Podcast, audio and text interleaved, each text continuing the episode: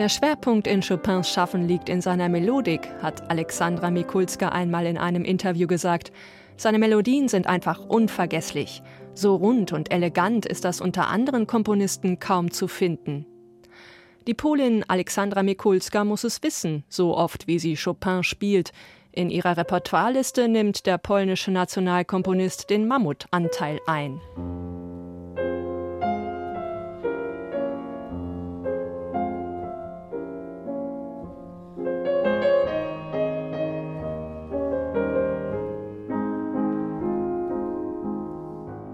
Alexandra Mikulska spielt Chopin nicht nur, sie atmet ihn und sorgt mit leichten Verzögerungen zwischendurch immer wieder für Schwebezustände, für etwas Luftiges in seiner Klangwelt. Klar, das gehört zum typischen Chopin-Stil dazu, aber so ungekünstelt, authentisch wie bei Mikulska hört man das selten. Und auch Chopins furiose Läufe, die immer wie Prototypen von Jazz-Improvisationen wirken, liegen ihr absolut selbstverständlich in den Fingern, was sich auch im Scherzo-Satz aus Chopins dritter Klaviersonate zeigt.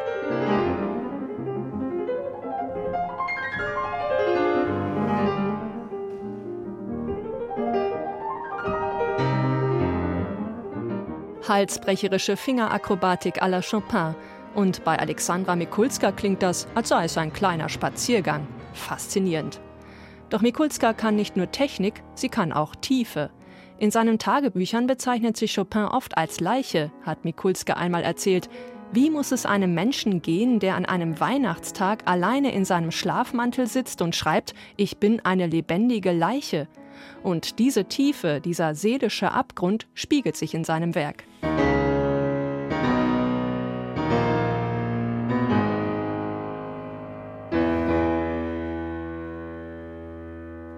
Alexandra Mikulska geht Chopins seelischen Abgründen auf den Grund. Seit sechs Jahren ist sie Präsidentin der Chopin-Gesellschaft in der Bundesrepublik Deutschland, die seit 1970 in Darmstadt angesiedelt ist und sich als Brückenbauer zwischen den Kulturen Deutschlands und Polens versteht. Auf ihrem Album Reflections schlägt nun auch Mikulska Brücken zwischen dem Polen Chopin und dem Ungarn Franz Liszt, aber indirekt auch zu dem Deutschen Robert Schumann, er hat Chopin und Liszt verehrt und Liszt hat ihm seine Hamoll-Sonate gewidmet.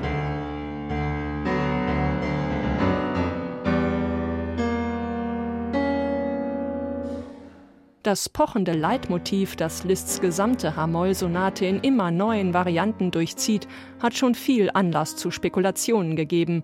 Ist es Mephisto, der hier an die Pforte zu Faust Studierzimmer klopft? Und hier ein Gretchen, das vor der Himmelspforte steht?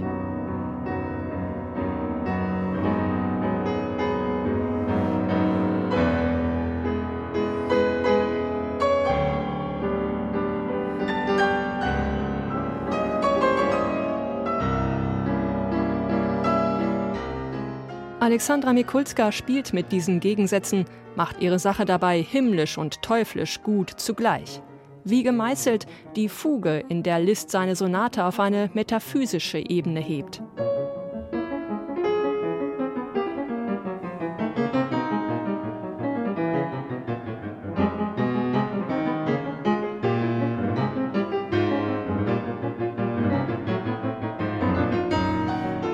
So zeigt sich Alexandra Mikulska auf ihrem neuen Album Reflections als intelligente, hochsensible Charakterspielerin. Chopin und Liszt im Oktober 2019 live aufgenommen und das auch noch in Liszt's Geburtshaus in Reiding im Burgenland.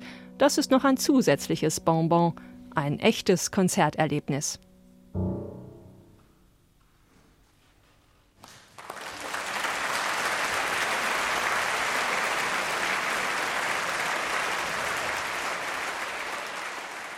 Neue CDs in HR2 Kultur. Weitere Rezensionen auf hr2.de